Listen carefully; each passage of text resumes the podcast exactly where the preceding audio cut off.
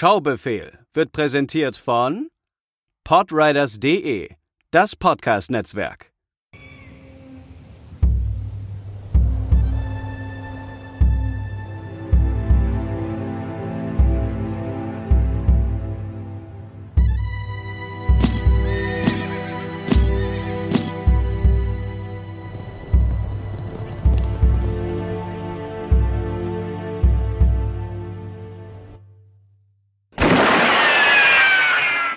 Diese Episode wird präsentiert von Vidan, der neuen Mystery-Hörspielserie von Raimon Weber. Die erste Staffel Schrei nach Leben ist ab dem 7. Februar als CD-Boxset oder Download überall erhältlich. Blackdale, im Schatten der Rocky Mountains. Mein Name ist Miles Vidan, stellvertretender Sheriff von Blackdale. Miles, es ist etwas Furchtbares geschehen. Was? Lauf, Charlie! Geh Lauf! Geh weg! Lauf! Gib das Signal, auf das sie alle verrecken. Wie Dan, Schrei nach Leben von Raimon Weber.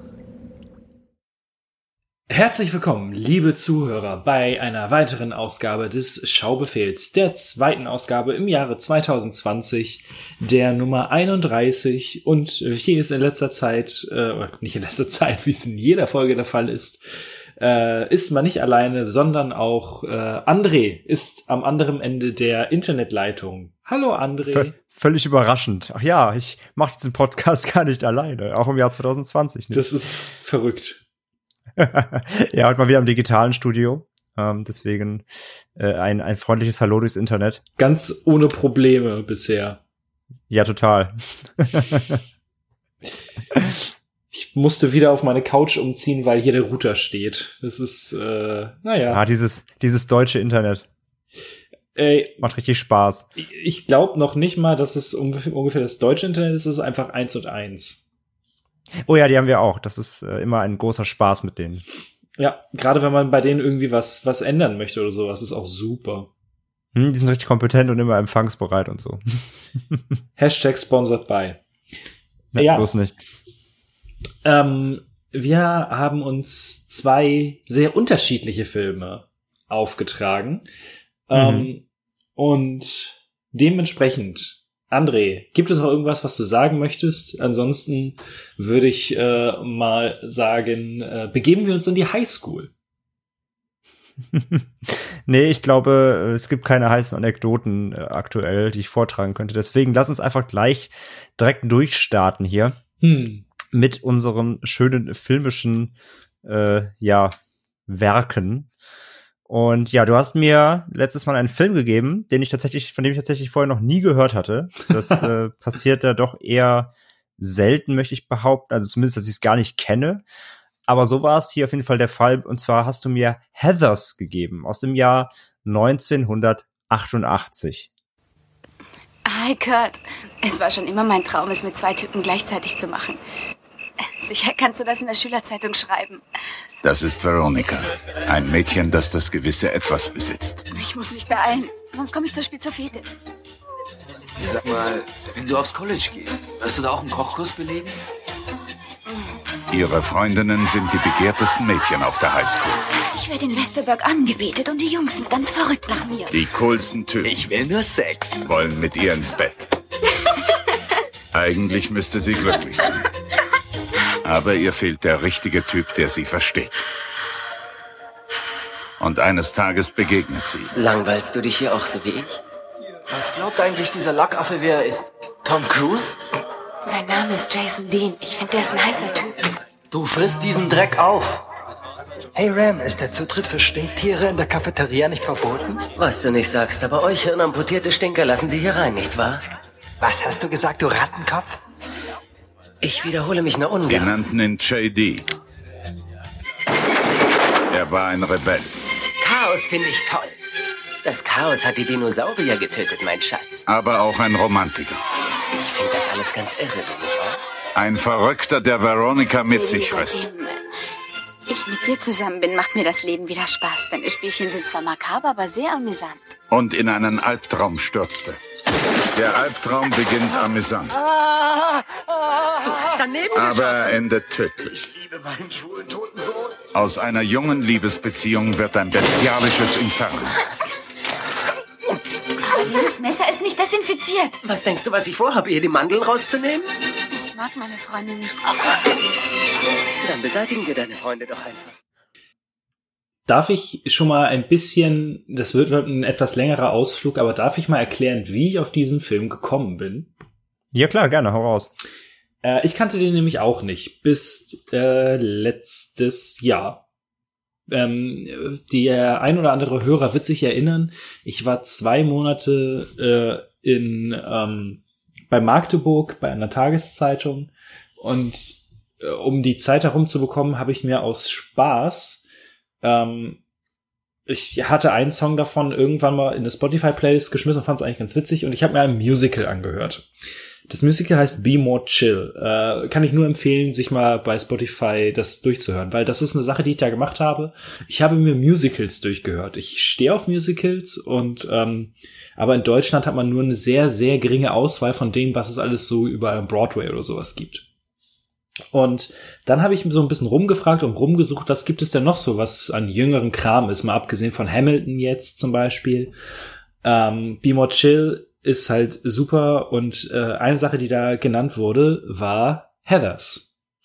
Heathers ähm, ist, äh, war, ist ein Musical auch ähm, und ich habe mir die Synopsis durchgelesen und war so ein bisschen verwirrt und dachte mir, also abgefahrener können Musicals jetzt nicht mehr werden. ähm, zweierlei dazu. Einmal, äh, es gibt jetzt inzwischen ein Musical, das nennt sich Hades Town. Das geht darum, dass es in einer postapokalyptischen Zukunft spielt, die angelehnt ist an die große Depression der 20er Jahre. Äh, und die Musik ist alles jazzig, aber es erzählt die Geschichte von Orpheus und Eurydike aus der griechischen Mythologie. Okay. Ist halt, also so maximal merkwürdig, aber ist ganz geil. Und ähm, bei Heathers habe ich dann in der nach der Plot-Synopsis bei ähm, Wikipedia gelesen, ja, das basiert auf einem Film aus den 80er Jahren. Na, okay, strange. Da habe ich gesucht, ich hatte das ja beim letzten Mal schon ein bisschen angeteased. Man findet den auch auf Englisch bei YouTube und habe so 20 Minuten reingeguckt und war so, ja, das ist irgendwie ganz cool. Hab das aber nicht weiter verfolgt. Und dann habe ich die Songs aus dem Musical irgendwann mal zu Hause gehört und da meinte meine Freundin, dass sie das kennt. Und zwar hat äh, die Serie Riverdale eine Heathers-Folge gemacht mit den Songs aus dem Musical. Ah, okay. Es ist, wie ich beim letzten Mal schon meinte und wie du, glaube ich, auch gemerkt hast, ähm, durch die Kommentare, es ist so ein kleines Kultding irgendwo. Ja, offensichtlich, genau. Also ich hätte auch ein paar Leute, die geschrieben haben, oh, das ist auch noch so ein 80er, ja, Klassiker oder so eine, so eine, so ein Geheimkult, wie auch immer, äh, die ich noch nachholen muss und so. Also ja, er war deutlich bekannt, als ich so in meine Social Bubble reingegeben habe, ja. Aber äh, so, ich weiß nicht, ob man dafür in den 80ern groß geworden sein muss, aber mir hat das Ding halt vorher überhaupt nichts gesagt. Nee, mir auch nicht, ja, wie gesagt. War mir echt komplett neu. Aber wie gesagt, äh, bei Spotify einfach mal Musical suchen und äh, auch Heathers hat fantastische Musik. Es ist äh, ganz, ganz, ganz großartig, das Ding. Definitiv. Definitiv. Also ja, aber spannend, auf jeden Fall. Also wirklich Zufalls, Zufallsfund, mehr oder weniger, ja. Genau. Bei dir. Ja.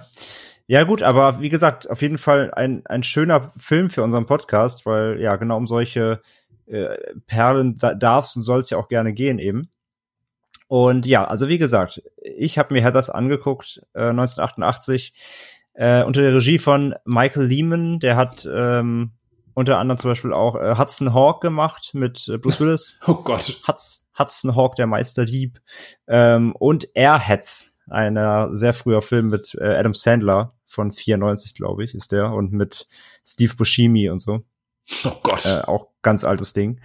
Und äh, ja, aber das, der, also so um die, um die Jahres, äh, um die Jahresspanne hat der viel gedreht, so Ende 80er, Anfang 90er Jahre ist er von der Bildfläche, versch Bildfläche verschwunden, von der Bildschwäche ver verflunden. Oh, okay.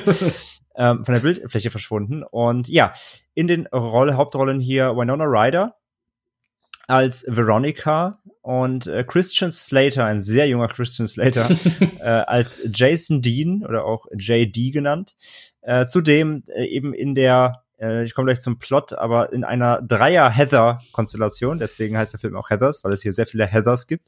Ähm, Shannon Doherty einmal, Ne, Mhm. Kennt man natürlich aus, äh, aus Charmed und Co. und natürlich aus Beverly Hills 90210. Ähm, als Heather Duke, dann äh, Lisanne Falk als Heather McNamara und Kim Walker als Heather Chandler. Das Trio Infernale. Und ja, ich verlese einmal, äh, wie üblich, ich habe ja keine Disc bekommen, ich habe den ja auf Prime geguckt, ähm, wo er auch gerade im, im, äh, im, also im Prime Video Abo ist. Wer, wer Prime hat, kann ihn gerade kostenlos schauen.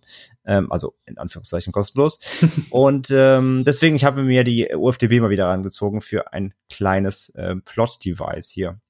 Veronica würde nur zu gerne zu der In-Clique gehören, die ihre Schule re regiert. Bestehend aus drei Mädchen, die alle Heather mit Namen heißen. Diese sind sich ihrer Position durchaus bewusst und haben die Zügel in der Hand. Dabei behandeln sie andere mitunter wie den letzten Abschaum. Veronica würde zwar gerne zugehören, doch für ihre Methoden hasst sie jede der drei bis auf den Tod. Da kommt die Bekanntschaft mit dem Rebellen Jason Dean gerade recht, da der doch ein neues Patentrezept gegen solche Menschen mitbringt. Er bringt sie kurzerhand um und tarnt die Sache dann als Selbstmord. Bald gibt es eine regelrechte Suizidwelle an der Schule und Veronica kennt die Wahrheit. Hm. Klingt nicht wie Your Everyday äh, High School Liebesromanze. Und jetzt weißt du auch wahrscheinlich, warum ich dir gesagt habe, dass du bitte, bevor du den Ding guckst, dir nichts dazu durchliest. Ja, ja, definitiv, definitiv war eine gute Wahl. Also äh, ich kann es direkt mal umschwenken auf mein, ja, was habe ich erwartet vom Film? Denn es wurde sehr ge hart gebrochen, das kann ich gleich schon mal vorweg sagen. Wenn man sich so das äh, Plakat anschaut, was auch bei Letterboxd äh, drin ist, wo ich den Film dann erstmal gesucht habe, ja, äh, Christian Slater hält Winona Ryder in einem Klassenzimmer, also vor so einer Tafel oder so im Arm. Und alles sieht ganz verträumt aus. Und auch dieser Heathers Filmschriftzug ist sehr verschnörkelt und erinnert so an typische, ähm, ja, Romcoms oder eher beziehungsweise fast schon so Schnulzen. Alles deutet darauf hin, dass hier ein Liebes, eine Liebeskomödie, eine Highschool-Liebeskomödie, ein Liebesdrama vielleicht sogar noch maximal äh, vorliegt. Und ja, man könnte sich nicht mehr irren, äh, als diesem, äh, diesem, diesem, diesem Trug, diesem Schein zu, zu glauben. Also das ist, ähm, das ist mit Sicherheit absichtlich auf jeden Fall äh, so gewählt. Der, ähm, ja, der gesamte Promo, der gesamte Aufmacher des Films von außen äh, führt ein bisschen in die Falle.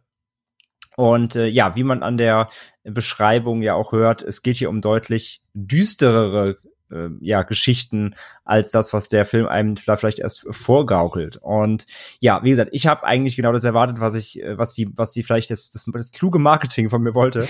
ich habe wirklich gedacht, es wird so, es wird eben eine, eine Highschool äh, Teenie Comedy, ähm, eine Romanze, eine, eine ähm, ja Ende der 80er äh, ich habe ich hab, ich hab natürlich auch klassisch 80s Musik und so weiter erwartet, so ein bisschen rebellisches 80er Dasein. Und das mit dem Rebellen, wie gesagt, äh, das ist ja, haben wir gerade auch gehört, das ist gar nicht so falsch, aber eben auch hatte ich das auf einer deutlich, deutlich äh, entspannteren und äh, für, für diese Zeit sicherlich auch normaleren ähm, ähm, ja, Ebene erwartet. Und ja, was habe ich, was habe ich denn ähm, bekommen?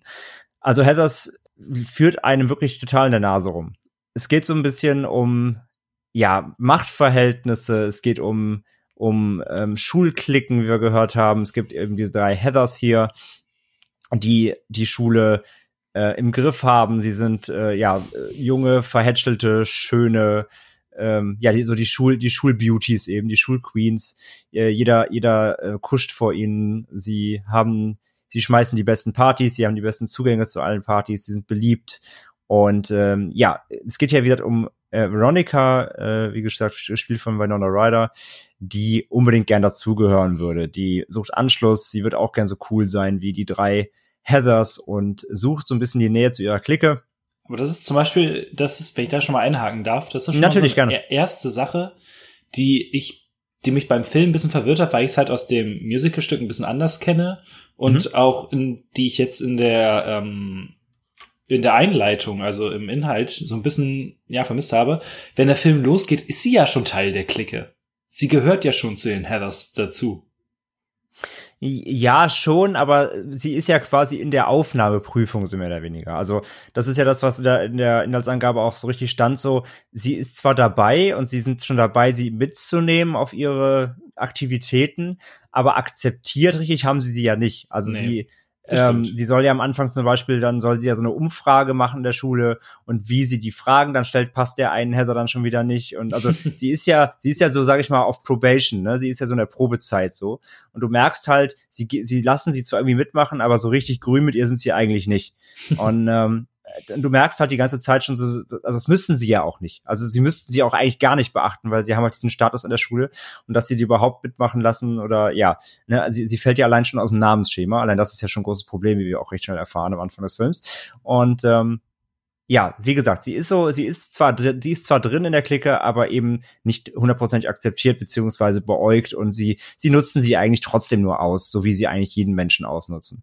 Und das erste, was so ein bisschen hochkommt dabei, ist, der Film äh, greift halt relativ schnell Themen auf, die man auch so eben aus typischen Schul-, Highschool-Filmen kennt. Du hast halt dann eben dadurch, durch diese Konstellation dieser Mädels und der, des, des, des, des Hierar der Hierarchie in der Schule, ähm, hast du es halt schnell so mit Mobbing, ne? Also es gibt dann, es gibt dann so eine kräftige Mitschülerin, die nennen sie immer irgendwie, wie heißt, ich hab's schon wieder auf Deutsch. Martha Dump Truck. Ja, genau. Sie nennen sie immer irgendwie den, den Panzer oder den, äh, ich weiß gar nicht mehr, wie der Begriff für sie war, aber sie beleidigen sie eben ständig aufgrund ihrer, ihres Körpergewichts. Ähm, du hast relativ viel Rassismus im Film. Ähm, das kann natürlich auch wieder, also wird der Zeit geschuldet sein. Äh, solche, solche Sprüche wirst du auch heute nicht mehr unterbringen, auch wenn sie in einer, in einer, sag ich mal, in einem, in einem Highschool-Comedy-Umfeld spielen. Aber ja, es werden eben deutlich auch ähm, hier rassistische Sprüche angebracht gegen, gegen Afroamerikaner zu, unter anderem. Ähm, das merkst du, dass das ist wieder so aus der Zeit gefallen. Aber das ist vielleicht schon mal eine Sache, die man schon mal anmerken könnte. Ähm, ich würde es dem Film zutrauen, dass es extra so gemacht ist. Weil. Das ist, das habe, das ist der Punkt. Das habe ich mir bei dem Film, das habe ich mir beim Schauen auch gedacht, dass es auch nochmal unterstreichen soll, ähm, wie wirklich, wie niederträchtig und einfach, was für schlechte Menschen sie sind. Ich sag trotzdem gerade, das mhm. ist trotzdem der Zeit geschuldet. Also sowas würdest du, so, zumindest so auch wie es formuliert wird, das würdest du heute nicht mehr machen. Nee, das stimmt. Ja, also das ist so ein, so ein bisschen diese flapsige Art, wie damals Rassismus verpackt wurde, selbst wenn du ihn im Kontext setzen willst mit den Charakteren. Ähm, aber ja, wie gesagt, ich glaube auch, dass es definitiv gewollt ist, um zu zeigen, wie, wie auch, wie, wie sie auch überhaupt nicht über jegliches Handeln oder über ihre Sprache auch nachdenken natürlich. Ne? Also die sind halt abgrundtief verletzend eigentlich in jedem Wort, was sie mit anderen, dass sie mit anderen wechseln und ähm, reflektieren das halt überhaupt nicht und sind einfach grund, grundlegend einfach schlechte Menschen so. Gerade die Oberheather, die, die ja genau. Ich habe gerade den Nachnamen nicht im Kopf, die rote. Äh, das ist doch die. Ist es die McNamara? Nee, ich glaube nicht. Es ist die halt, Chandler. Ja, ich glaube schon. Wir wurden ich auch. Glaub, ja, die, ich glaube, die, die Heather Chandler ist das, glaube ich, ja. Wir wurden auch von einem Hörer gefragt, äh, wir sollen sagen, welche Heather wir wären. Ähm, Shotgun auf die mit der Bulimie. das ist gar nicht so einfach, die sind alle richtig furchtbar. die sind alle richtig, richtig schlimm, sind die alle es geht halt erstmal um darum, dass eben man diese Truppe kennenlernt, man lernt die Hierarchie, Hierarchien kennen.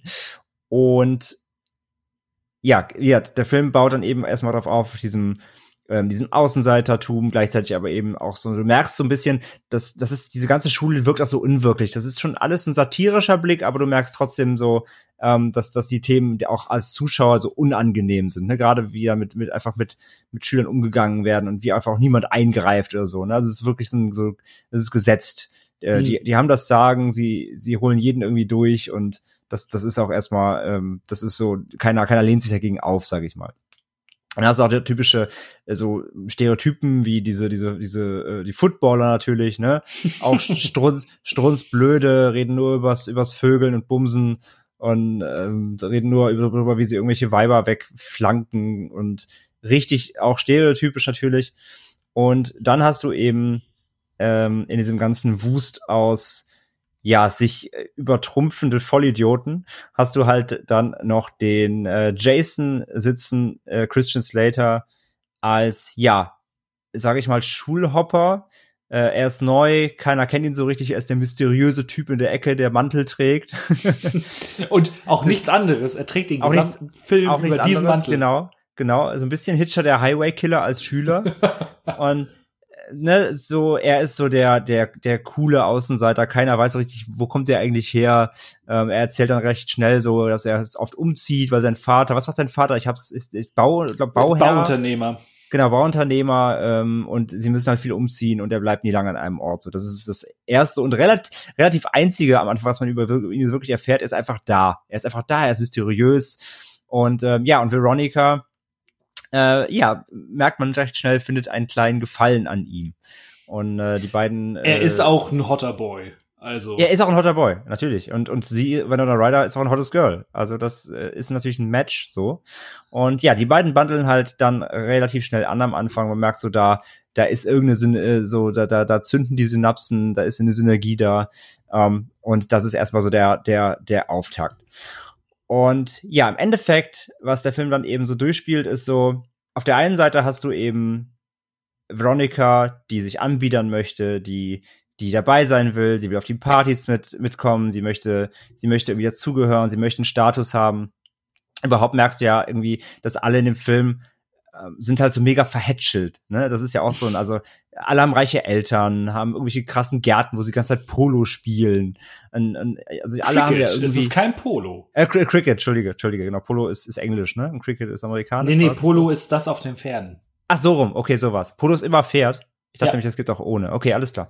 Dann ist es Cricket natürlich. Ne, sie spielen Cricket und alles ist irgendwie, sie haben einen fetten Garten und alle, alle Eltern tragen Polunder und sind irgendwie rich und alles ist super verhätschelt. Ähm, und dann merkst du halt, wie gesagt, wie, wie, wie dann eben äh, Jason da reintritt bei ihr und du hast dann so eine, so, so zwei Welten mehr oder weniger, ne? Er so der, der super ähm, rebellische Typ, der mit diesem ganzen High Society Gechickse nichts zu tun haben will.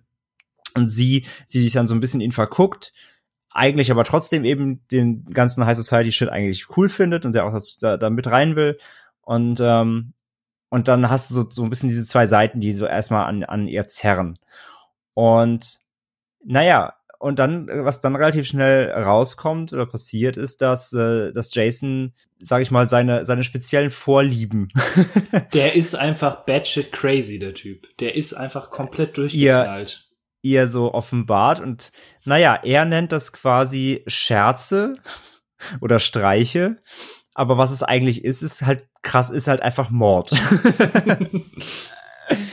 ja, also es ist, das fängt jetzt einfach nur mal, ich will jetzt nicht alles durch äh, natürlich hier sezieren, aber es ist einfach nur als Beispiel, eine der ersten Sachen, die er macht, ist, ähm, er er kommt schnell recht schnell dahinter, dass er ihr natürlich auch sagt, so, ey, du, du hast das doch gar nicht nötig, du bist doch eigentlich voll cool, wieso bietest du dich hier bei diesen Chicksen an und äh, die sind doch voll furchtbar und haben ein schlechtes Weltbild und die kann man doch nur hassen. Und sie sagt er dann auch so recht schnell so, ja, weiß ich eigentlich, ne? aber wenn man mit denen gut steht, dann, dann hat, hat man es leichter und so, ne? Und er äh, sagt dann aber, hey, komm, äh, nee, wir, wir, wir, wir ärgern die mal ein bisschen so, ne? Die behandeln dich eigentlich auch wie Scheiße, das weißt du doch. Und, und sie, sie weiß es ja auch, ihr ist es ja trotzdem bewusst und trotzdem begibt sie sich mit ihnen ab. Und ähm, sie, äh, sie, deswegen kommen wir wieder zum Status, sie soll ja dann morgens eine der Heathers irgendwie wecken und ihr morgens irgendwie was, was war es, einfach Milch? Oder nee, sie will sie ja, sie will ja, sie will ja äh, irgendwie ihr was ans Bett bringen. Ja, weil diese sie, weil sie verkatert ist. Verbindungshaus, genau, weil sie am Vorabend auf der Party waren, ähm, wo, wo die Rapey-Typen unterwegs waren. Oh, es war auch so schlimm, ey. Unangenehm, unangenehm. Alles, auch die ganzen, ja, sag ich ja, alle, alle Dudes, so diese ganzen Rich Dudes in dem Film sind alles die unsympathischsten, äh, touchy Widerlichkeiten in Person so. Und genau, sie will ihr morgens so was gegen Carter bringen, so ein bisschen, ne, wieder ein bisschen anbiedern bei ihr. Und er sagt so, ey, lass die mal, lass die mal ein bisschen ärgern. Komm, wir kippen der mal irgendeinen Scheiß in den Becher so. Und, und, und Veronica sagt dann so, ja, genau, super Idee. Wir nehmen am besten hier Milch mit O-Saft. Was auch schon sehr ekelhaft ist. Wo du so drüber nachdenkst, ja, ist nicht so geil heute Abend morgens am Kader wahrscheinlich. Und du denkst so, ho, ho, ho. Und dann kommt Jason so, ja, super Idee, ich habe aber eine bessere. Komm, wir nehmen, nehmen einfach Reinigungsmittel. Oder, Und du- oder Rattengift oder irgendwie sowas war das. nee, nee, das ist so rein, so Abflussreiniger. Ah, ja. so, Ab, so Abflussreiniger. Und, und kippt das halt so in den Becher und, und du merkst dann so, Veronica ist dann erst so, ja, okay. Ah, Ja, okay, ist ein Gag. Und so, ja, ha, du bist voll witzig. Und der so, ja, ich meine das aber ernst. Und der Film macht das wirklich sehr gut, wie du als Zuschauer, aber als auch die Charaktere, oder beziehungsweise in dem Fall Veronica eben vor allem, so langsam, so nach und nach erst checkst so, wie crazy er ist. Ja. Also du glaubst am Anfang halt auch noch so, ja, okay, ne, der Trenchcoat-Guy, der ist ein bisschen weird, aber ja auch ganz nett. Und er ist halt einfach auch nicht so ein Pisser wie die ganzen anderen äh, verhätschelten Kids in dem, in dem Film. Es ist ja auch ein bisschen so, cool, ja. dass er eine Pistole mit zur Schule bringt. Das macht man halt so, ja, wo man am Anfang, am Anfang auch denkt, er erschießt erstmal ein paar Leute, dabei war es Platzpatronen, ist auch eine sehr gute Szene. Auch sehr gut geschnitten, muss ich sagen, wo du erstmal denkst so, Mhm. oh, okay, hat er gerade, hat er jetzt gerade in den ersten fünf Minuten des Films einen Schulmassaker veranstaltet? Ah, nee, war nur, war nur Spaß. ähm, und genau, aber so potenziert sich das halt in dem Film, wie du so langsam merkst so, okay, der Typ, der ist nicht ganz knusper so, da stimmt was nicht so. Und ähm, ja, und ehe, ehe Veronica sich versieht, ähm, ja, hat der Gag gezündet, im wahrsten Sinne des Wortes, und die erste Heather liegt äh, tot äh, auf dem zusammengebrochenen Glasscherben des Tisches, auf den sie drauf fällt, in dem, nachdem sie dieses Zeug gesoffen hat. Und ab da geht der Film eigentlich erst richtig los. Und du bist so als Zuschauer, what the fuck? Es ist halt, What the fuck? diese, dieser komplette erste Akt spielt sich wirklich ab wie ein relativ normaler Teenie-Highschool-Film. Total, bis zu diesem Punkt. Und Ich, ähm, saß, ich saß da und ich muss zugeben, ich war so halb aufmerksam. Mhm. Also ich habe den, ich habe ich hab nichts nebenbei gemacht und so. Ich war schon Schaubefehl aufmerksam, aber ich habe gemerkt so am Anfang war so, ja okay, ja okay, ja okay, weil ich da wirklich noch nicht noch nicht verstanden habe, wo das hinführt. Und ich war so Das- immer noch auf meinem auf meinem ich war ich war immer noch auf meinem Erwartungshaltungs-Mindset. Und ich sagte in dem Moment, wo Heather 1, ich weiß gar nicht mehr genau welches war, Hm. ähm, wo Heather auf in diesen Glastisch reinknallt und einfach tot liegen bleibt. Da saß ich aber auf der auf der Couchkante, das kannst du mir glauben.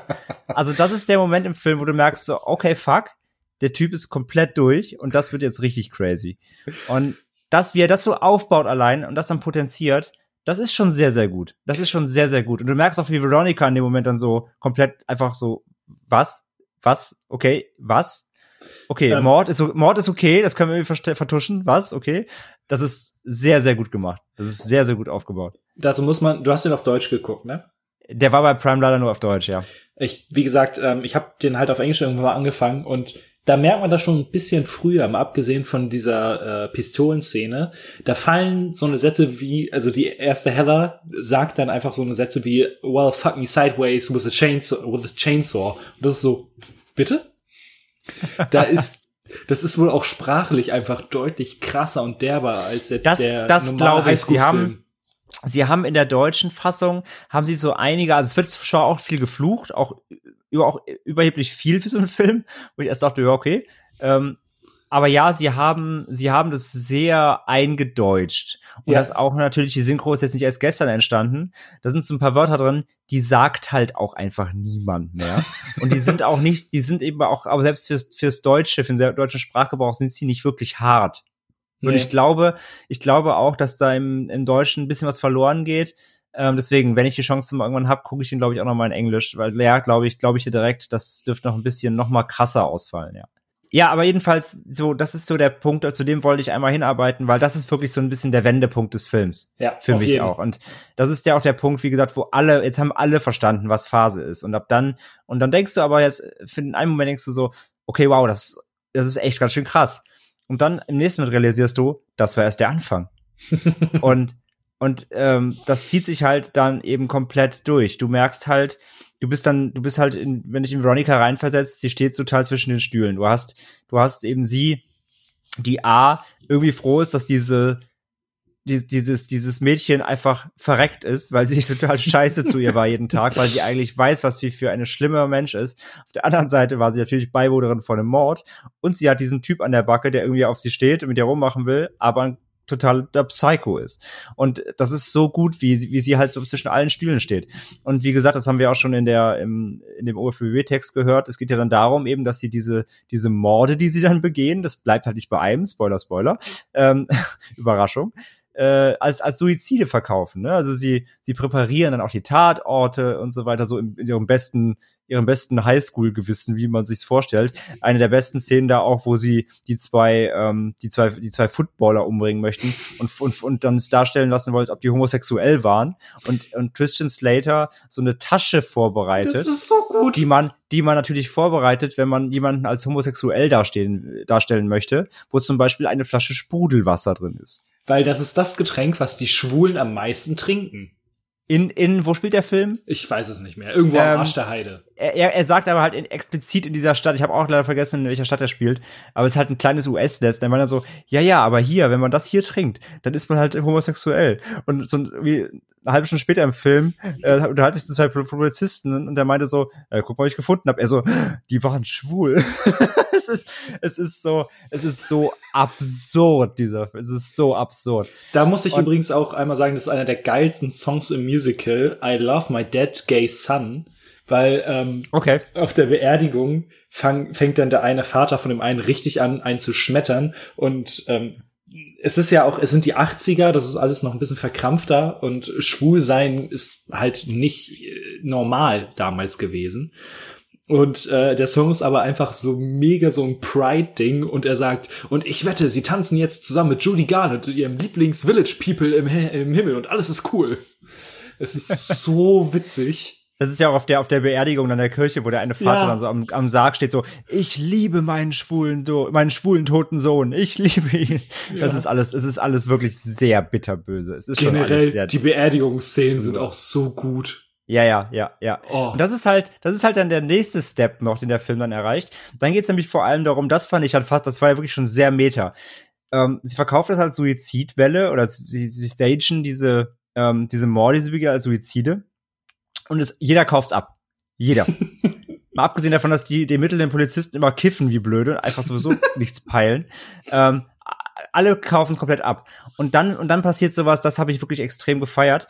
Denn was der Film dann macht, ist quasi, ähm, äh, die, die Suizide werden auch noch glorifiziert. Die, Medi die Medien kommen ins Spiel. Natürlich wird, das ist ein relativ kleines Nest, wo das alles passiert. Plötzlich bauscht das Ganze auf. Medien kommen, Fernsehen, Leute werden interviewt, die Schüler. Es gibt ähm, den Selbstmord-Rap. Genau, der, der Selbstmord. Also es ist wirklich alles so absurd, wie dann diese, diese, ähm, die Personen, die sich da getötet, die, die, die umgebracht wurden, die sie ja, die, also die die beiden ja töten, weil sie sie für verabscheuungswürdige Menschen han, halten, die man nicht feiern sollte, beziehungsweise die einfach schlechte Menschen sind, deswegen sollen sie weg, ähm, die dann aber von den Medien und dann auch wiederum dann von den Eltern und den Lehrern äh, ja zu Märtyrern fast schon stigmatisiert werden und ja und weil die faken dann ja auch immer so Abschiedsbriefe und so und dann wird das alles total so ja und die an die Armen und ja der Leistungsdruck ne? Und das ist ja auch echt schwer heutzutage und hast du nicht gesehen. Und das ist halt so absurd und so so meta weil äh, sie bringen nur Leute um denen es allen gut geht. Irgendwelche Rich Kids die überhaupt keine Probleme haben. Und und dann geht's ja noch so weit dass dann irgendwann sogar die Personen äh, ohne jetzt genau dazu weiter zu spoilern, aber ähm, dass die Personen, die, die, eigentlich wirklich einen Grund hätten, sich zu töten, weil sie Opfer von Mobbing und Rassismus und so weiter sind, die anfangen, sich wirklich fast selber umzubringen oder sie versuchen, also sie stellen Selbstmordversuche sogar an, weil sie davon angestiftet werden, weil die Medien es über so viele, über so viele Selbstmorde berichten, dass sie sich selber umbringen möchten. Es ist so, es ist so meta. Es ist so meta. Das Drehbuch ist ganz, ganz große Klasse. Das ist ein Film, den darfst, Wahnsinn. Den, Wahnsinn. Den, darfst, den darfst du heute nicht ohne Trigger Warning rausbringen. In meinen Augen. Weil Mhm. dieses ganze Selbstmordding ist nun mal ein großer Part der Story. Aber wenn du dann sowas hast, wie jetzt zum Beispiel auch ähm, 13 Reasons Why und der Film Heathers hat das Ganze in den 80ern schon aufs Korn genommen. Das ist so, so mega. Und das, was du gerade auch angesprochen hast, der ist halt super absurd. Ich habe den auch mit äh, meiner Freundin gesehen die war auch irgendwann nur so, was kann denn jetzt noch alles passieren? Und wie zum Fick, was soll jetzt eigentlich noch hier alles kommen?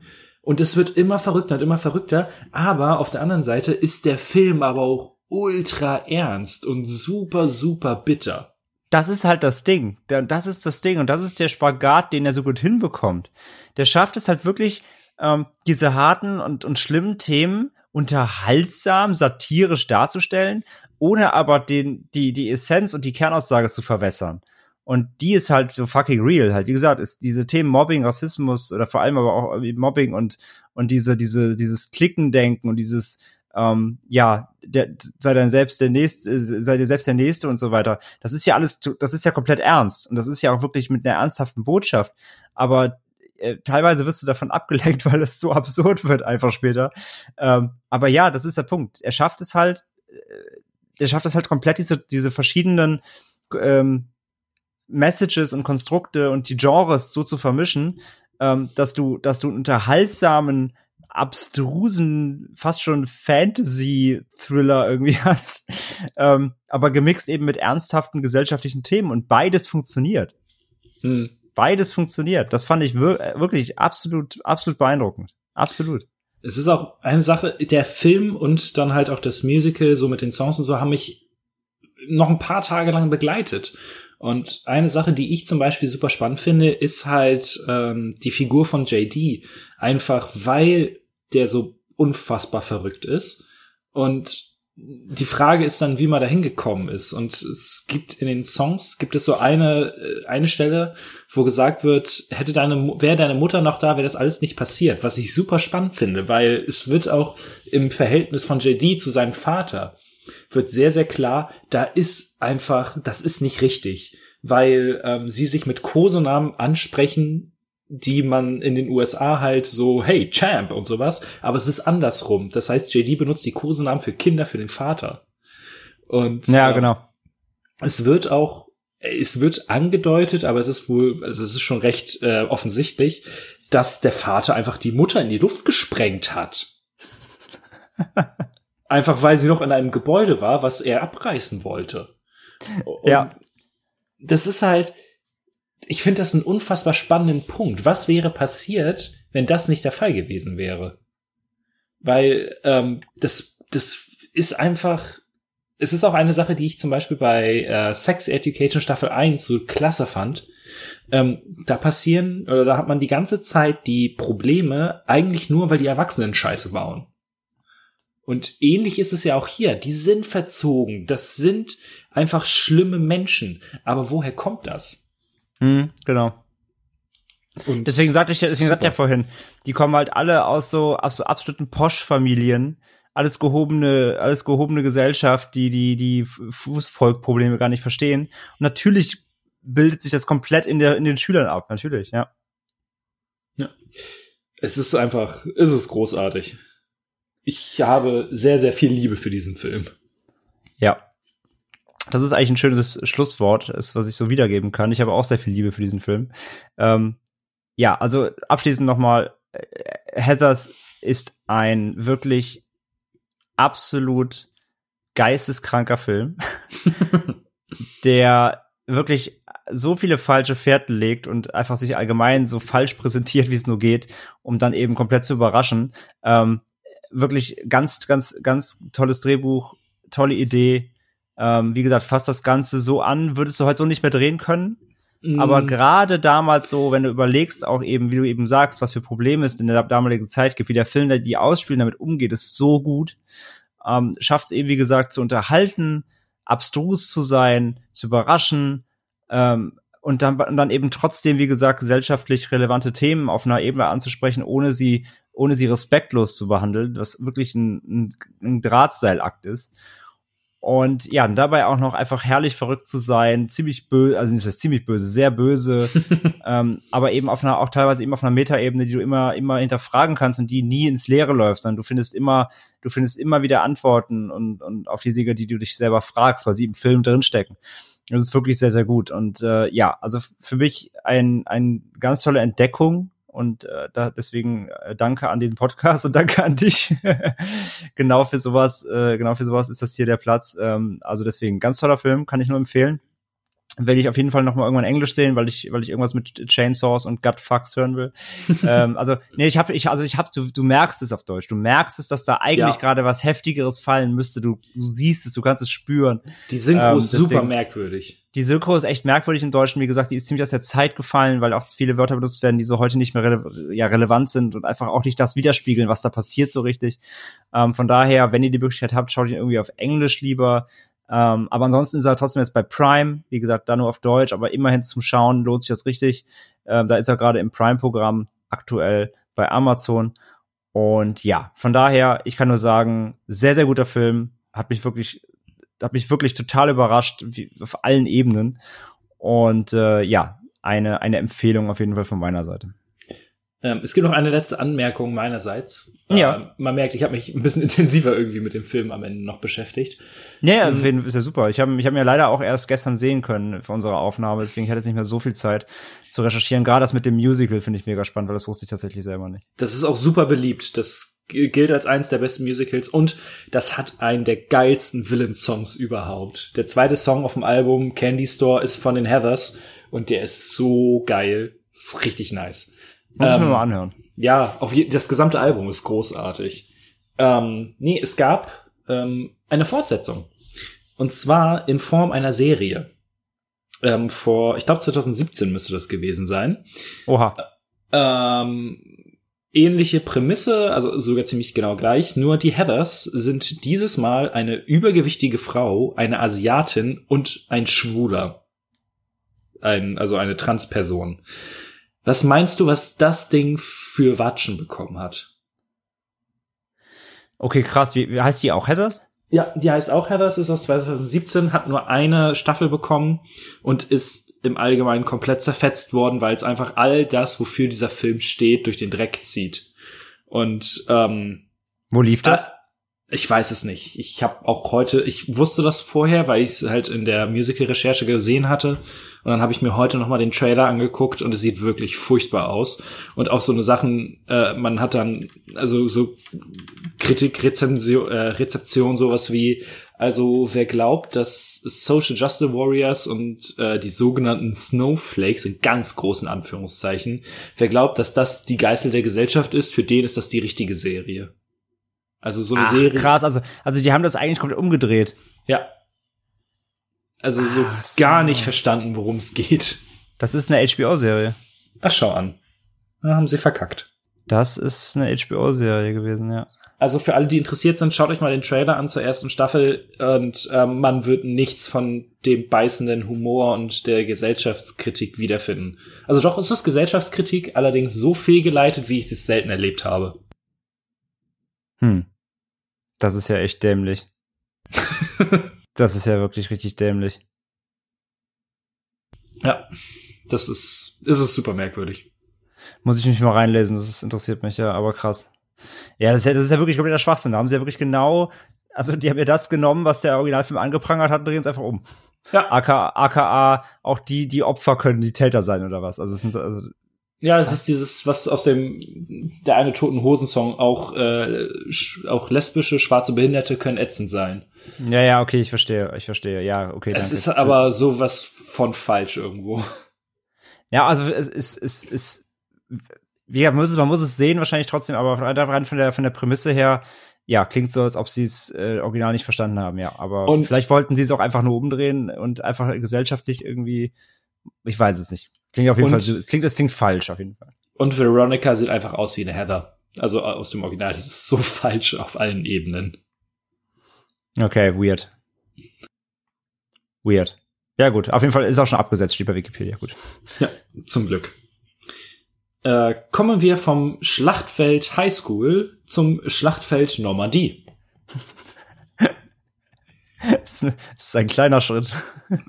vom, vom, vom Campus ins Boot. Naja, also äh, bei mir gab es mehr Tote, aber ich glaube, du hättest vorher nicht vermutet, dass es auch bei dir Tote geben wird. Also der Bodycount von Heathers ist auf jeden Fall auch recht hoch, ja. Un unerwartet hoch. Das stimmt. Äh, ja, ich habe mir angeguckt, der Soldat James Ryan. Colonel, ich muss Sie über etwas informieren. Ja? Diese zwei Männer sind in der Normandie gefahren. Der hier in Omaha Beach, Sean Ryan. der in Utah Beach. Peter Ryan. Der hier wurde letzte Woche in Neuguinea getötet. Daniel Ryan. Die drei waren Brüder, Sir. Ihre Mutter wird heute Nachmittag alle drei Telegramme bekommen. Das ist noch nicht alles. Es gibt einen vierten Bruder, den jüngsten. Ist er noch am Leben? Das wissen wir nicht. Wir werden Leute losschicken, um ihn zu finden. Und wir werden diesen Burschen da rausholen. Ein schwieriger Einsatz, darum sollen Sie es machen. Irgendein Soldat hat seine drei Brüder verloren und soll zurück nach Hause. Was hat das für einen Sinn, das Leben von acht Leuten zu riskieren, um eins zu retten? Dann denk mal an seine Mutter. Na und doch, ich habe auch eine Mutter. Der Sarge hat eine Mutter. Ich wette sogar, der Captain hat eine Mutter. Na gut, der Captain vielleicht nicht. Wissen Sie, wie viele Männer unter meinem Kommando gefallen sind? Wie viele? Genau 94. Aber das bedeutet, dass ich zehnmal so vielen das Leben gerettet habe. Nicht wahr? Äh, ein durchaus bekannter Film, möchte ich meinen, aus dem Jahre 1998. Das würde ich auch sagen, ja. Regie geführt von einem äh, Indie-Regisseur namens Steven Spielberg. äh, gewonnen fünf Oscars für Regie, äh, Tonschnitt, also diese ganze Kamera und halt was alles nicht da an Technik noch drin steckt. Und ähm, meine Erwartungen waren die ersten erste halbe Stunde werde ich komplett gefickt und danach wird's langweilig. Das war so das, was, was ich wirklich erwartet hatte, weil ähm, alle reden nur von der ähm, Landung an Omaha Beach, aber so was danach passiert, irgendwie wird da nie drüber geredet.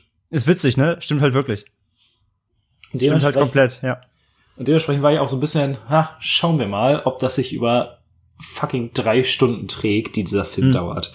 Ich merke schon, ich werde auch zu Heather, ich fluche sehr viel heute. ich werde mal die OFDB vorlesen. Äh, bin gespannt, äh, wie weit sie spoilt. 6. Juni 1944. D-Day. Captain John Miller und seine Einheit gehören zu den Truppen, die sich durch die wahr gewordene Hölle auf Erden, den Strand der Normandie, kämpfen. Unter größten Verlusten gelingt es, den Küstenabschnitt einzunehmen. Doch statt weiter direkt am Vormarsch in Richtung Berlin teilzunehmen, erhält Miller einen Spezialauftrag.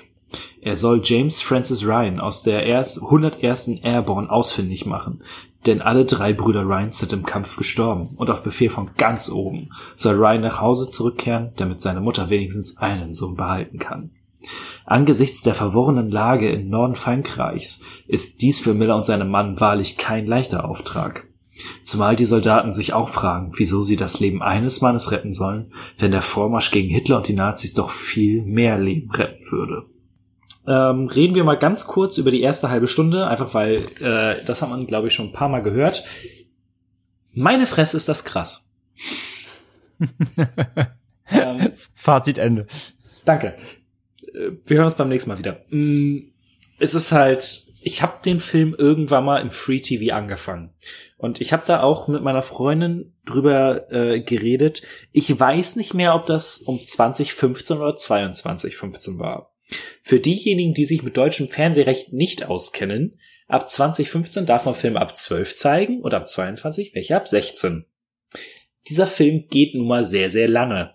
Und dementsprechend kann ich mir das vorstellen, dass der irgendwann mal, dass irgendein cleverer Typ bei ProSieben auf die Idee kam, ähnlich wie auch, ich glaube, letztes oder vorletztes Jahr bei Deadpool, hey, lass den doch mal um 2015 zeigen. Ähm, ich habe jetzt nicht in die Schnittberichte geguckt, da steht dann sowas immer.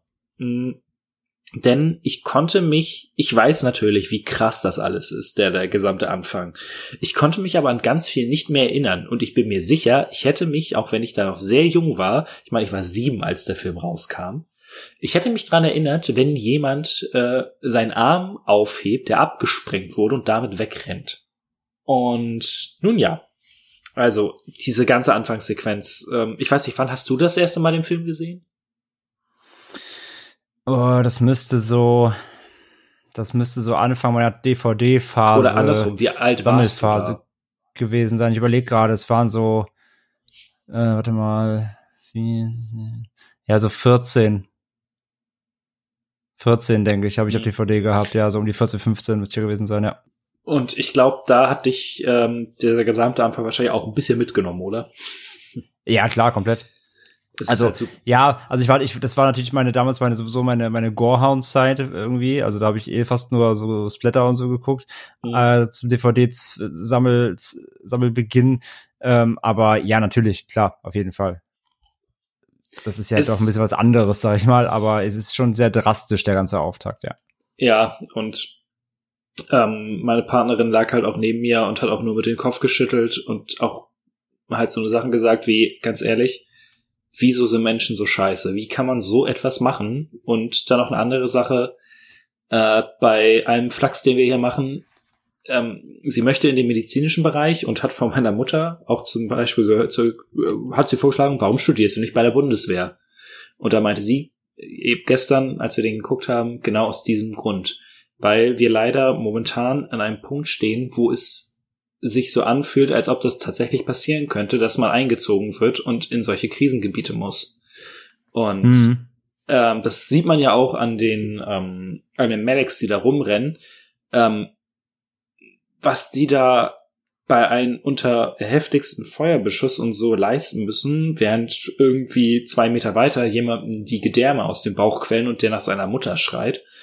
Ähm, ich, ich kann es nicht verstehen, wie Menschen sich, wie Menschen sich denken, ich habe aber recht, jetzt schießen wir alle um. Es ist, ich sag das manchmal aus Flachs, aber äh, diesmal meine ich das ernst. Ich hasse Menschen einfach manchmal. So, um mal die ernstere Note auch einmal reinzubringen. Ja, absolut, Ähm, absolut. Deswegen. Und ich finde gerade auch der Auftakt, äh, ja, der, der zeigt ja wirklich absolut ungeschönt normal. Aber ja, so ist es halt einfach. So, so ist es normal. Es ist halt, es ist halt einfach dreckig, brutal und einfach, einfach menschenverachtend halt, ja. Und ähm, ich hatte, ich hatte äh, vorhin auf der Heimfahrt noch mal kurz geguckt, ob es auf Deutsch irgendwelche Essays zu diesem Film gibt. Und ich habe eins gefunden. Und das ist halt, das, der Autor findet den Film nicht gut. Und ich habe es auch nicht durchgehalten, das Essay ganz durchzulesen. Ich habe es halt irgendwann durchgeskippt, weil oh, dieses Wissenschaftlerdeutsch, ey, ich komme damit nicht klar. es gibt einen Grund, warum ich mein Studium abgebrochen habe. Ähm, aber da meinte halt, äh, eine Sache, die er so geschrieben hatte, war, dass diese Szene unfassbar intensiv ist, aber das wahrscheinlich trotzdem nicht annähernd rüberbringt, was die Menschen, die am D-Day da waren, überhaupt erlebt haben. Ähm, aber ich finde, das ist immer noch besser, als wenn du es bei Call of Duty nachspielst. Ja, das ist ja immer so dieses Ding, ne? Ähm, bei Videospielen bin ich da irgendwie meistens sowieso, da, da, da, da gewinnt ja meistens dann einfach sowieso A, der Pathos und das Gameplay. Und du, also ich achte bei Videospielen insgesamt, gerade bei so Call of Duty-Geschichten, wirklich dann auch meistens gar nicht mehr auf die Emotionen, selbst wenn es sie versucht zu schüren, ähm, sondern, sondern achte wirklich einfach auf die Mechanik und ist, ist, ist es technisch nice oder ist es cool, ist es cool alles gestaged. Was ja auch Ähm, irgendwo also- absurd ist irgendwie, oder? ja, total, irgendwie schon, aber es macht irgendwie das Medium mit mir. Und klar, natürlich hat das Video Videospielmedium auch andere Seiten, aber die suche ich dann halt nicht in Call of Duty. Und Ja. ähm, also das eins ist so eins der wenigen Videospiele, die mit Krieg zu tun haben, wo die mich, die mich auch emotional irgendwie wirklich gepackt haben die auch das eine gute Narration erzählt haben, war halt ähm, Spec Ops. Spec Ops The Line, genau. Weil es einfach wirklich auch, das ist ja fast, also so, es geht ja schon fast Richtung Apocalypse Now, ähm, eher die Psyche, es ist trotzdem ein Shooter, aber es, es beleuchtet halt die Psyche, was, was macht Krieg oder was macht so eine Kriegssituation äh, mit deiner Psyche und das ist halt spannend. Das machen ja die Battlefields und Call of Duties dieser Welt nun mal nicht und ähm, da fand ich jetzt auch, da muss ich auch sagen, da ist auch ein, da James Ryan ähm, macht das auf jeden Fall auch besser als als Genre-Kollegen, sage ich mal. Der hat auch schon seine, ähm, der hat zwar auch sein sein Action-Pieces natürlich, die er sehr ausreizt. Ähm, nichtsdestotrotz nehme ich der Film mit, zum Beispiel auch mehr als jetzt in 1917 aktuell im Kino zum Beispiel das getan hat. Es sind jetzt einmal zwei äh, Punkte, an die ich rangehen möchte. Einmal Thema Pathos. Ähm, der Film beginnt mit einem äh, mit einem Shot auf die amerikanische Flagge, ähm, wo ich natürlich schon mal schlechte Laune bekommen habe. Mm, Es gehört zum amerikanischen Markt dazu. Ich hätte aber vermutet, dass ein Steven Spielberg da cleverer mit umgeht. Der Film ist nicht unbedingt pathetisch, aber er ist doch sehr schwarz-weiß. Mhm, Es gibt ja. so ein oder zwei Szenen, wo auch die Amerikaner nicht im guten Licht dargestellt werden. Aber das ist, wie gesagt, das sind ganz, ganz kurze Momente, die auf den drei Stunden Film halt nicht, die bleiben da nicht im Kopf hängen. Also das ähm, fand ich ein bisschen schade. Das hätte ich mir ein bisschen differenzierter durchaus gewünscht. Aber macht der Film nicht gut, dann ist das nun mal so. Und das zweite ist die Psyche. Und das ist eine andere Sache, die äh, dieses Say aufgreift, was ich ganz spannend finde. Die Unterhaltung, die die Soldaten zwischen den Set-Pieces führen, die klingen immer so wie, ähm, wie Unterhaltungen von Leuten, die schon durch die schon durch sind, die von einem Krieg erzählen, der weiter weg ist und nicht, als ob sie da gerade drin sind. Der Film psychologiert, also ähm, der macht gar nichts mit den Figuren, um zu erklären, wie die sich fühlen. Das einzige Mal, wo man das ist, man hat einen äh, Corporal, ähm, Namen sind auch so eine Sache bei diesem Film, ähm, der äh, nur in der Grundausbildung mal eine Waffe abgefeuert hat und der am Ende ziemlich am Boden ist. Aber trotzdem hat er eine Art, ich, ja, es wird inszeniert wie ein heldenhafter Moment, wenn er denn seine Waffe abfeuert. Und das fand ich strange irgendwie. Das war so ein bisschen merkwürdig. Ja, verstehe ich, verstehe ich. Es ist halt, das ist halt wieder, das ist halt eigentlich relativ faul. Das ist halt wieder so ein Job genommen, so, du, du wirst halt angefüttert mit der Information und natürlich muss die irgendwann aufgelöst werden, ähm, mit einer, mit einem, es ist ja, es ist ja eine, es ist ja eine Potenzierung halt hier, ähm, seine, seine Angst zu überwinden davor oder ja, und das daraus eben eine Situation machen, die irgendwas auslöst, also äh, irgendwas befreit oder, oder irgendwas rettet oder in, durch diese, durch diese, durch, durch, durch hinauswachsen.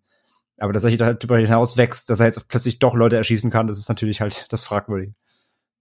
Generell ist es eine Sache, die ich mir häufig, also es ist eine Frage, die ich mir häufig während des Films gestellt habe. Was möchte mir der Film jetzt erzählen? Was möchte dieser Film mir jetzt sagen? Denn die Geschichte an sich, die Befreiung des Private Ryan, ähm, lebt vor allen Dingen dadurch, dass man, dass die einzelnen Orte, die besucht werden, dass da durchaus Spannung generiert wird. Und äh, die Oscars für die ganzen technischen Sachen, die sind außer Frage. Das ist hervorragend gefilmt. Der Film klingt klasse, sieht toll aus. Aber ich fand das Drehbuch echt schwach.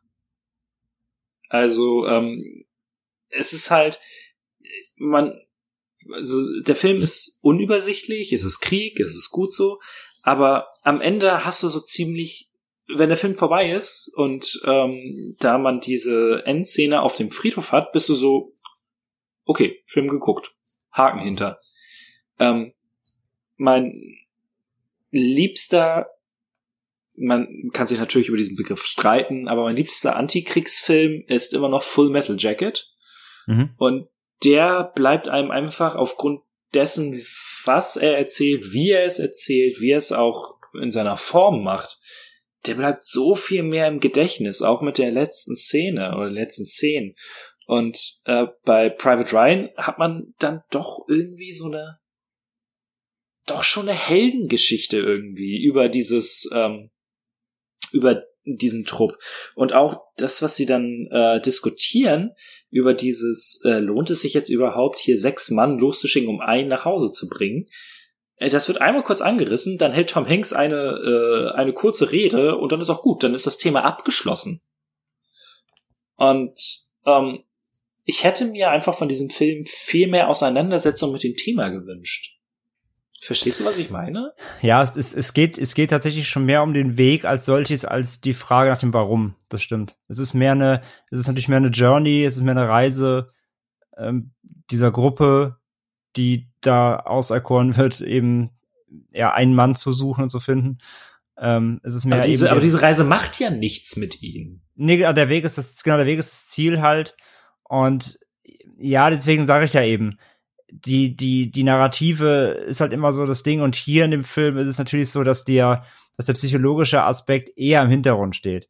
Und wenn er beleuchtet wird, ist es halt auf einer Ebene, die trotzdem mehr immer doch so mehr ein bisschen, es geht immer um dieses, wir schaffen das und der Weg und das, ne, wir haben halt ein Ziel und das wird schon nach dem Motto. Also es ist eigentlich fast schon sehr hoffnungsvoll ähm, dafür, mhm. dass es halt immer noch um Krieg geht. Und das ist das, glaube ich, auch, was du meinst, dass er, dass er ähm, sich wenig mit dem, mit dem einzelnen Figuren und also natürlich siehst du quasi, wie sie mitgen wie sie, wie sie mitgenommen, mitgenommener werden und ähm, jeder so natürlich sein Päckchen zu tragen hat, aber das ist natürlich, es ist Krieg, aber er reizt es halt nicht aus. Also er, wie gesagt, es geht immer um dieses eher der nächste Schritt und äh, wie kommen wir unserem Ziel näher und gemeinsam und die Kameradschaft und das sind Sachen, die eher im Vordergrund stehen als als jetzt der Einzelne und was was in ihm vorgeht.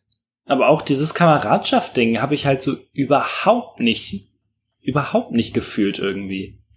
Ähm, das klingt jetzt alles sehr, sehr negativ. Das ist es gar nicht. Ähm, der Film, das, was er dann zeigt, es ist immer spannend. Man bleibt immer beim Ball. Und auch wenn ich mich immer darüber lustig mache, wenn Filme so lange dauern, ähm, die drei Stunden haben sich durchaus auch wie drei Stunden angefühlt, aber es war nicht langweilig. Hm, da zum Beispiel, wenn sie in die erste Stadt kommen und mit Paul Giamatti da durch die, äh, durch die Gegend rennen, das ist schon spannend alles. Und das ist gut inszeniert. Aber ich kann es nicht verstehen, wenn, wenn Leute dann sagen, das war tatsächlich, äh, ja, also beste Filmerfahrung aller Zeiten. Ähm, ich glaube vor allen Dingen, so rein optisch ist das im Kino natürlich noch mal ein Brett. Aber habe mich emotional nicht so mitgenommen gefühlt, sondern ich habe mich eher, ich fühlte mich eher manipuliert. Wenn dann manipuliert, Ende, manipuliert von von wem und in welche Richtung? Dass man am Ende dann äh, doch ähm, mit diesen Menschen mitgejubelt hat, mit diesem Trupp und auch und ja und jetzt hier oh Leute mit Händen hoch, die sich ergeben, sie werden erschossen, coole Sache, yay. Ähm, und das war der Punkt, wo ich warte mal, nee, also ähm, ich und ich möchte bezweifeln, dass der Film das machen möchte, dass man darüber nachdenkt und das finde ich immer ein bisschen schwierig. Ja, das ist ja das, ist ja das was ich meine. Das ist das, was ich sagte eben, der Weg ist das Ziel. Am Ende gewinnen wir, so, das ist das, das ist das Ding. Der Film, der Film sagt nicht, beim Krieg gewinnt niemand, sondern so, wir, wir können das schaffen. Das ist eher die, die Botschaft. Was auch die Musik unterstreicht. Boah, ey. Ich weiß nicht, wann mir das letzte Mal Musik so auf den Sack gegangen ist. Das ist halt auch sehr heroisch, ne? Oh, ganz, ganz schlimm. Auch an ziemlich unangenehmen Stellen. Ähm, was soll ich gerade? Ach ja, Cast. Mm, man hat einige sehr, sehr coole Gesichter, die ich einfach nicht vermutet hätte. Wie gesagt, Paul Giamatti äh, hat eine kleine Nebenrolle. Ich habe ganz, ganz kurz überlegt, ob der deutsche Scharfschütze im ersten Dorf, ob das Clive Owen ist. Und ich habe sehr viel Energie reingesteckt, um zu herauszufinden, ob er das ist. Er ist es nicht. Aber er sieht super, super ähnlich aus. Ja, ich glaube, ich weiß, was du meinst, aber das wäre doch gecredited gewesen, wahrscheinlich.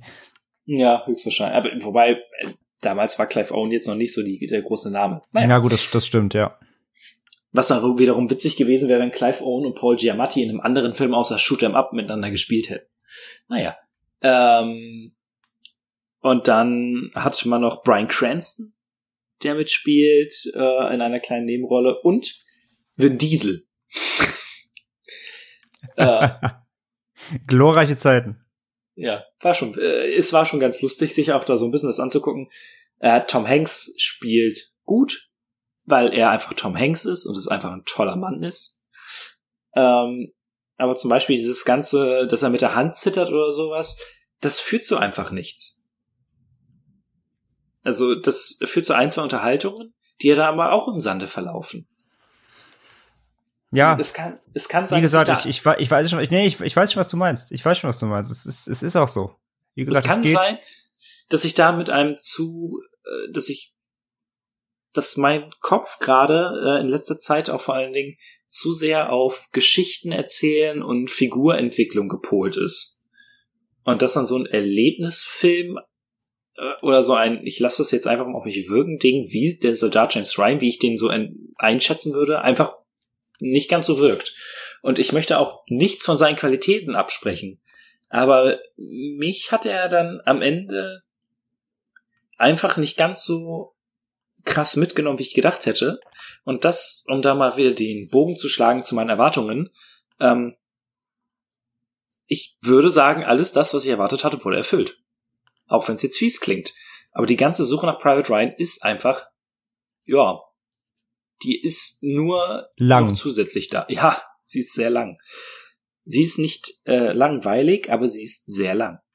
Ja, und äh, dann, das passt ja dann zu dem, was du gesagt hast. Dann weiß man auch, warum alle über die erste halbe Stunde irgendwie durchzitieren und dann ist so, ach, da kommt noch mehr Film. Ja, eben. Ich hatte auch irgendwann zwischendurch mal auf Pause gedrückt, weil ich auf Klo musste und war so, ah, schau an. Hälfte geschafft. So eine Scheiße.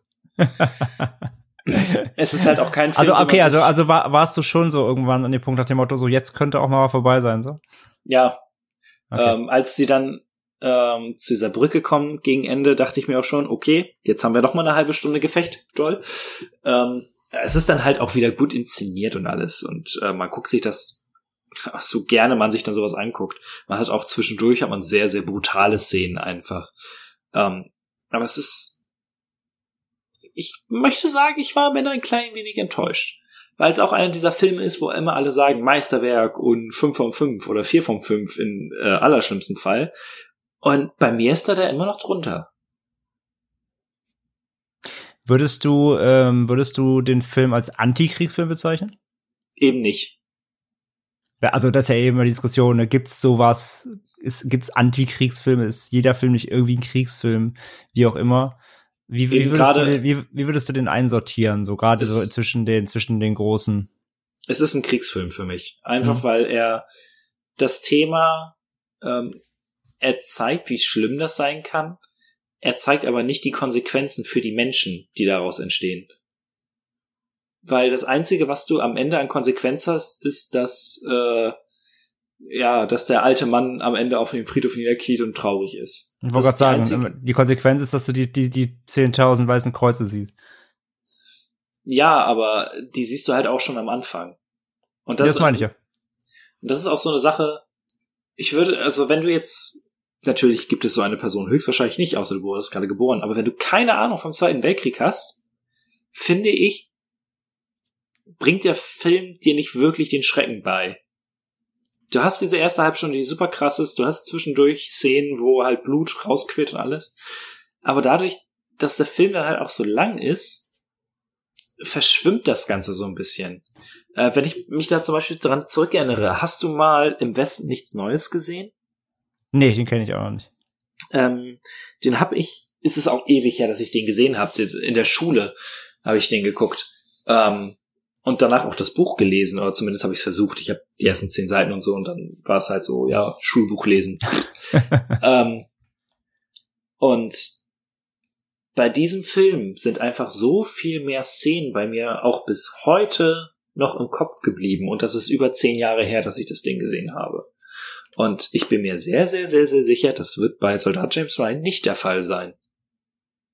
Einfach weil es Mhm, mhm. dieses ganze, okay, wir ziehen jetzt in den Krieg, aber meine Fresse ist das Kacke hier, halt, wie gesagt, nur in der ersten halben Stunde zelebriert. Oder nicht zelebriert, aber rausstellt. Äh. Und ich glaube, das ist auch einer der anderen Gründe, warum ganz viele Leute in der Rezeption des Films nur über die Landung, über den D-Day, über die Landung am Omaha Beach reden, weil das inszenatorische Meisterstück ist. Und der restliche Film halt leider ziemlich abfällt. Hashtag meine Meinung. Hashtag legitim. Na, absolut. Ich, ich verstehe es. Wie gesagt, es, es, es muss ja irgendwo herkommen, dass jeder immer die, die, das, das, das Landing am D-Day zelebriert und das ist zelebriert, aber zumindest, äh, wie gesagt, durchzitieren kann und, äh, und immer in Erinnerung hat und das jeder, jeder kennt und, ähm, ja, das, das ist immer, das ist immer der Talking, der Talking Point, wenn man über den Film spricht. Und alles, vielleicht noch maximal die Sniper-Szene, die auch echt gut ist, und dann war es das Mhm. aber auch langsam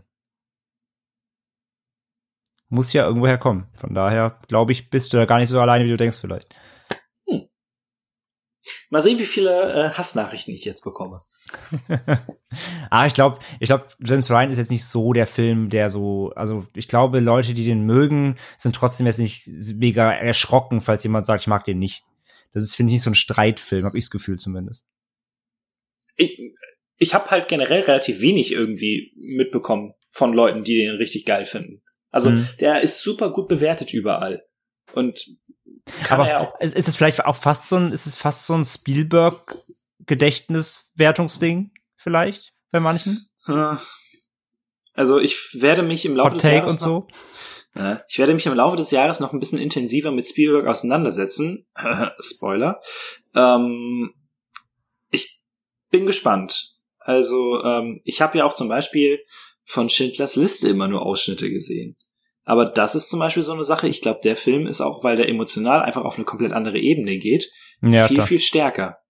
Aber ich kann es mir durchaus vorstellen, dass man sagt, und dass sich viele Leute vielleicht, für die reicht vielleicht auch das Inszenatorische. Für die reicht das, dass da dass da auch die Ausstattung einfach klasse ist und dass es alles nach, auch nach richtigen Zweiten Weltkrieg aussieht und sie mal auch mit einer Bazooka daneben schießen und nicht sofort alles in Flammen aufgeht. Aber wie gesagt, Realist, für mich realistisches reicht es nicht. Reenactment.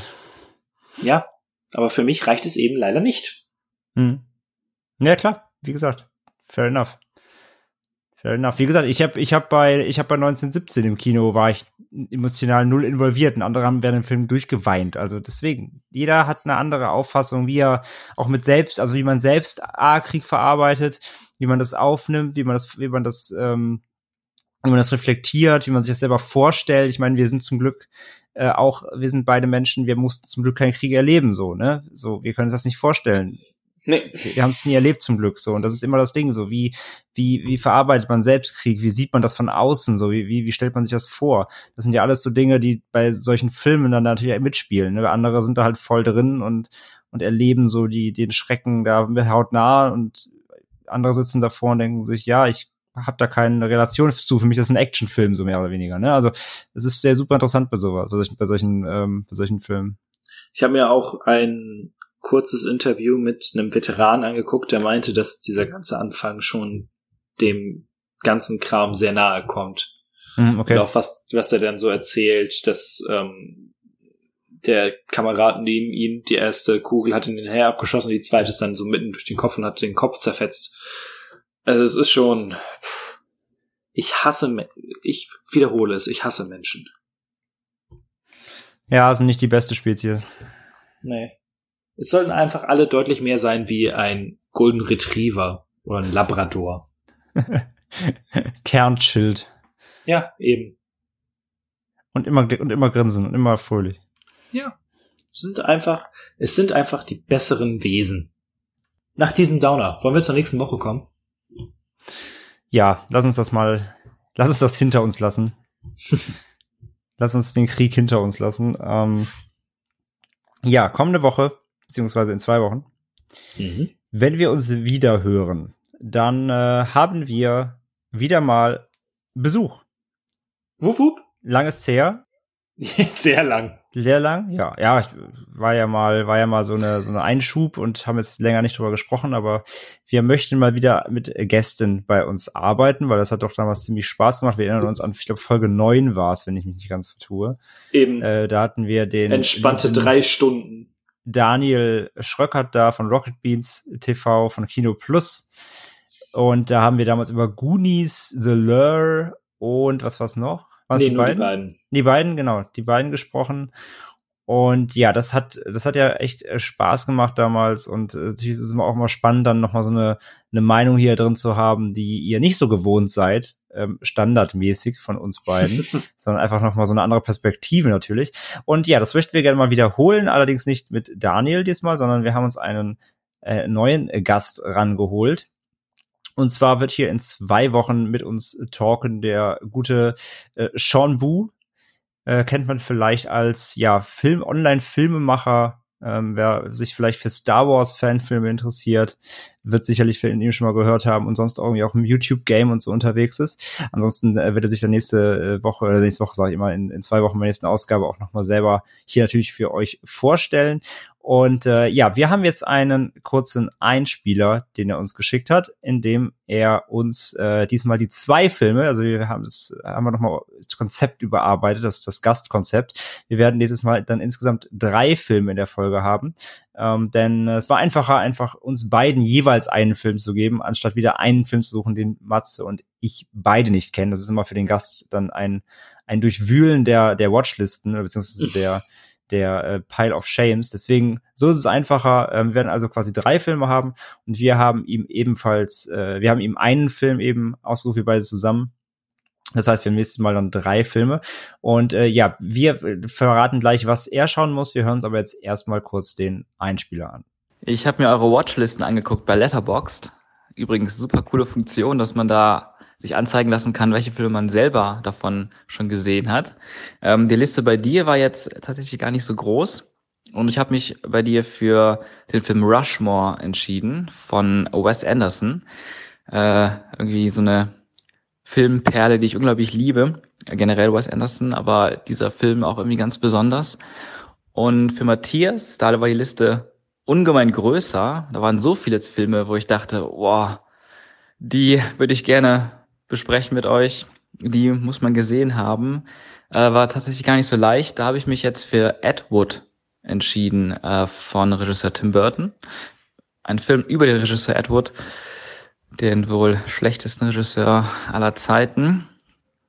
Und ja, ich freue mich schon, mit euch über die Filme zu sprechen. Beides Filme, die ich sehr, sehr, sehr, sehr, sehr, sehr gern habe.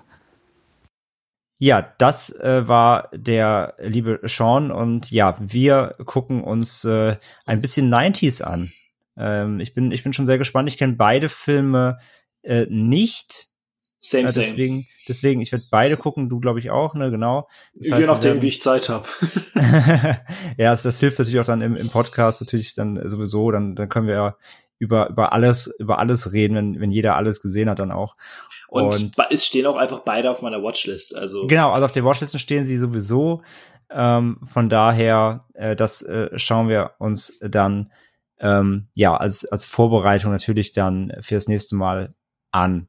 Und ja, äh, dann bleibt noch äh, zu verkünden, also er weiß es schon, dann bleibt noch zu verkünden, was er sich anschauen muss. Matze, möchtest du die Ehre übernehmen? Ähm, ich bin gerade. Nein, ich singe jetzt nicht. Ähm, es passt aber dazu, dass wir heute so, also ich habe ein bisschen über Musicals geredet und auch äh, Sean darf sich ein, äh, eine Art Musikfilm angucken, auch wenn es ein bisschen weniger Musik ist, als man es vielleicht aus äh, restlichen Filmen von Disney erwartet. Hm. Er darf sich angucken Coco und Genau. irgendein super dämlicher deutscher Untertitel, den der Film wahrscheinlich auf Deutsch hat. Äh, was war denn das? Ich hab's vergessen, ich hab's verdrängt. Lebendiger er hat- als das Leben ja, oder lebendiger, so ja, lebendiger als das Leben, glaube ich, ja. Irgendwie so. Oh, das, das muss ich jetzt nachgucken. Äh, Warte. rede mal währenddessen weiter. Ich kann, ich kann schon gucken, ich bin schon Doch, dabei. lebendiger als das Leben. Wie scheiße ist ja, das denn genau, eigentlich? lebendiger ist ist das Leben, dazu gerecht, ja. Ah, furchtbar. Schlimm. Ja, Coco, da war gucken, Pixar äh, mit einem wunderschönen Film über das äh, Jenseits. Und äh, ja, also im nächsten Mal dann Rushmore, Ed Wood und Coco. Drei Filme wird, wird, wird packevoll. Wird wahrscheinlich ein bisschen länger als üblich, aber das soll euch hoffentlich ja nicht stören. Und ich darf mir dann jetzt äh, aus allen drei Filmen einen Folgentitel überlegen, ne? Oder ein paar? Na super. Ja, stimmt. Da müssen wir eigentlich ein, ein Gesamtvoting machen, ja, mit, mit drei verschiedenen. Ja, ich überlege mir was. Mehr Potenzial, mehr Potenzial. ja, cool. Äh, freuen wir uns sehr. Das wird, glaube ich, ganz witzig. Und äh, Sean hat auch schon sehr viel Bock, wie er mir verraten hat. Er freut sich schon sehr und hat sehr lange überlegt, was er uns gibt. Deswegen, mal gucken. Äh, bin sehr, sehr auf die Filme gespannt. Und Ja. ähm, ja, in diesem Sinne haben wir es mal wieder. Und ja, schaut euch Heathers an, schaut euch äh, Private Ryan an, falls ihr ihn noch nicht kennt. Vermute ich aber mal, sind doch die wenigeren. Bei Heathers, glaube ich, haben wir hier echt mal diesmal wirklich, glaube ich, einen Tipp, den vielleicht echt viele noch nicht auf der Uhr haben. Ähm, bei anderen, wie gesagt, war, war er ja auch echt äh, äh, fast schon, fast schon Geheim, Lieblingsgeheimtipp irgendwie. Ähm, ja, man kann nicht alles kennen, aber sollte auf jeden Fall äh, die guten Sachen sich dann mal auf die Watchlisten packen. Von daher, glaube ich, haben wir in dieser Folge einen kleinen äh, Dienst da erwiesen, was das angeht. Von daher, ähm, wenn ihr Heathers schaut, gerne auch mal Feedback an uns, ob wir, äh, ob wir das, ob wir das ähnlich seht wie wir oder äh, ob ihr noch andere, vor allem Theorien habt zu diesem obskuren Film. Und in diesem Sinne sagen wir Dankeschön fürs Zuhören und dann hören wir uns beim nächsten Mal in Illustra Dreierrunde. Bis denn. Bis dahin. There's a saying in the West that a cowboy is a man with guts and a horse. This is the story. Well, It's a hot corn, cool corn, bring along a dimmy down a hot corn, cool corn, bring along a dimmy down a hot corn, cool corn, bring along a dimmy down a farewell, Uncle Bill, see you in the morning, yes sir.